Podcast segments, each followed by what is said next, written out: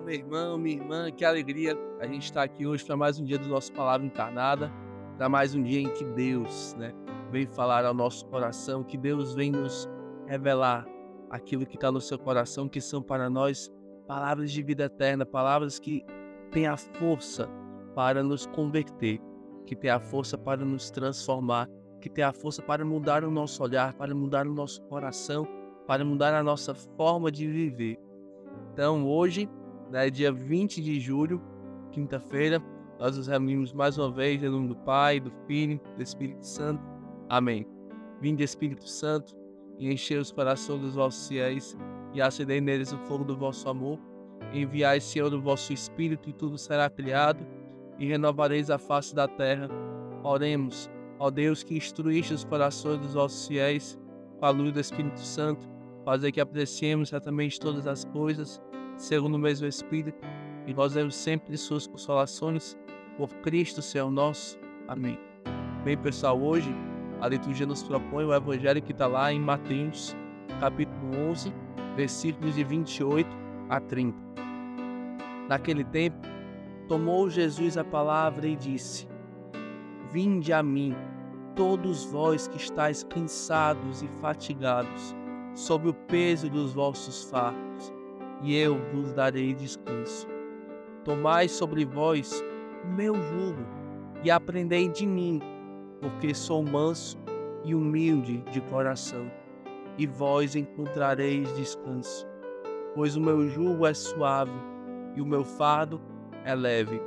Meus irmãos, estas são para nós palavras da nossa salvação.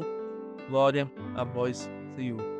Bem, pessoal, este evangelho de hoje é assim um trecho curtinho, mas tão profundo, não curtinho, mas que tanto tem a nos ensinar sobre aquilo que é próprio da dinâmica do evangelho, né?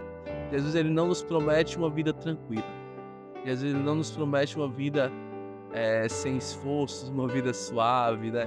Uma vida de perna para cima, uma vida no sofá, né? Ali descansando, assistindo televisão e comendo, né?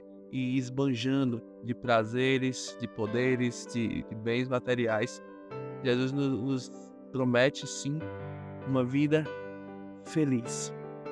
Jesus, ele nos promete um descanso para nossa alma.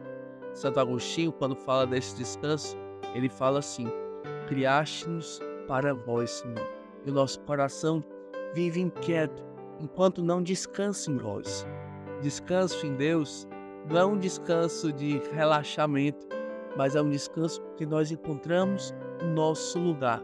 Nós encontramos aquele lugar que é o lugar da nossa alma, que é o lugar do nosso coração, lugar que sacia, né? que nós nos encontramos e sabemos que ali é o nosso lugar, ali está a nossa vida, ali está o nosso sentido. E é muito bonito no Evangelho porque Jesus ele tem esta palavra dirigida a nós, a nós que tantas vezes nos esforçamos, a nós que tantas vezes nos doamos, a nós que tantas vezes vamos lutando pelas coisas de Deus. Mas se nós olhamos para as coisas de Deus, tirando o nosso olhar de Deus mesmo, nós vamos muitas vezes nos perdendo e nos cansando. Porque quem ama não cansa. Então, se nós estamos nos cansando, é porque nós ainda não estamos completamente pobres. E porque não estamos pobres, não estamos livres. Porque não estamos livres, não estamos felizes. Se existe ainda alguma sombra em nós, é porque Deus ainda não é o nosso túmulo, é porque nós ainda temos alguma riqueza a deixar para trás. Isso nos ensina Santa Clara e São Francisco. Deus é e basta. Então aqui quando Jesus ele fala isso, vinde a mim todos vós que estáis cansados e fatigados sob o peso dos vossos fardos, e eu vos darei descanso. Tomai sobre vós o meu jugo. Então Jesus ele não nos promete aqui uma vida tranquila. Ele, pelo contrário, ele diz: troque o seu jugo pelo meu jugo. Troque o seu fardo pelo meu, porque o meu fardo é leve e o meu jugo é suave. Não é porque nós vamos ter uma vida tranquila, não é que Deus vai tirar de nós as preocupações, mas é que quando nós colocamos a nossa vida em Deus, tudo aquilo que nós nos consumimos, que nós gastamos, que nós nos ofertamos, ganha um sentido novo. Então, tudo passa a ser mais leve, tudo passa a ser mais feliz, porque tem mais sentido. Tudo passa a ter mais sabor, tudo passa a ter mais cor, tudo passa a ter uma alegria maior, porque nós sabemos que aquilo não é apenas uma coisa para este mundo, para estas necessidades da nossa carne, mas é o próprio coração nosso que vai sendo alimentado, que vai sendo saciado, que vai sendo confortado e consolado por esta presença de Deus. Então ele fala aqui: Tomai sobre vós o meu jugo e aprendei de mim, que sou manso e humilde de coração, e vós encontrareis. Olha as promessas de Deus para nós. Aprendei de mim, porque sou manso e humilde de coração. Aprendei de mim, se deixe conduzir. Deixem para trás este jugo que é de vocês, deixem para trás esta obra humana para abraçar a obra de Deus.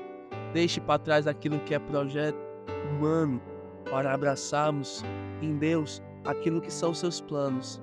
Deixemos para trás aquilo que são as nossas ideias, que são os nossos sonhos, que são os nossos projetos, para sermos todos de Deus. Então a nossa alma encontra descanso, porque um coração pobre ele consegue descansar. Um coração apegado, um coração que é rico, ele tem muitas preocupações.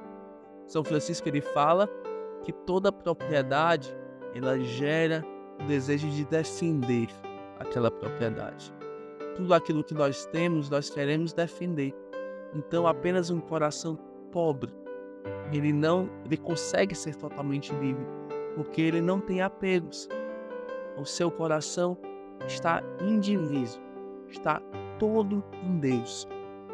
Então, encontrareis descanso, descanso da nossa alma, descanso do nosso coração, descanso da nossa vida e tudo começa a fazer mais sentido. Tudo começa a ser mais leve, tudo começa a ser mais feliz. Meu irmão, minha irmã, né, encerrando esta palavra encarnada de hoje, queria te convidar a fazer concretamente este processo. Processo de se abandonar em Deus, de deixar para trás aqueles pesos que hoje tu carrega, não por desejo de Deus, pelos teus desejos. Talvez hoje você esteja é, passando por algumas dificuldades, não porque Deus quis, é assim mesmo, mas porque você ainda não abraçou plenamente a obra de Deus. Deixa tudo e fica com Deus. Deixa tudo e abraça aquilo que Deus te direciona. Que Deus te direciona por meio da comunidade, por meio da igreja, por meio dos teus pastores, por meio daquilo que o Espírito Santo vai soprando na vida comunitária e vai te dando como um caminho de vida nova, como um caminho de santidade. Não percamos tempo, não percamos as nossas energias, as nossas forças, nos consumindo com aquilo que é humano. Não, vamos focar, concentrar os nossos esforços, as nossas energias, a nossa vida consumida e ofertada em Deus. Aí vale a pena. Hoje nós podemos ter esta certeza, quando nós consumimos a nossa vida aqui, nesta comunidade, na obra Lumen, nós temos certeza que estamos nos consumindo a vida na igreja, numa obra que é de Deus, que não é de homens, um sonho que é o sonho de Deus, não é o sonho humano. Então, eu me despeço aqui de vocês neste lugar maravilhoso, que é a Igreja da Ressurreição, Paróquia da Ressurreição, aqui em Salvador, onde vai acontecer o nosso despertar de setembro também, então, que Deus nos abençoe, que Deus nos guarde, que Deus nos proteja, que Deus nos cubra com a sua paz, nos ajude a abraçarmos inteiramente aquilo que Ele tem para nós.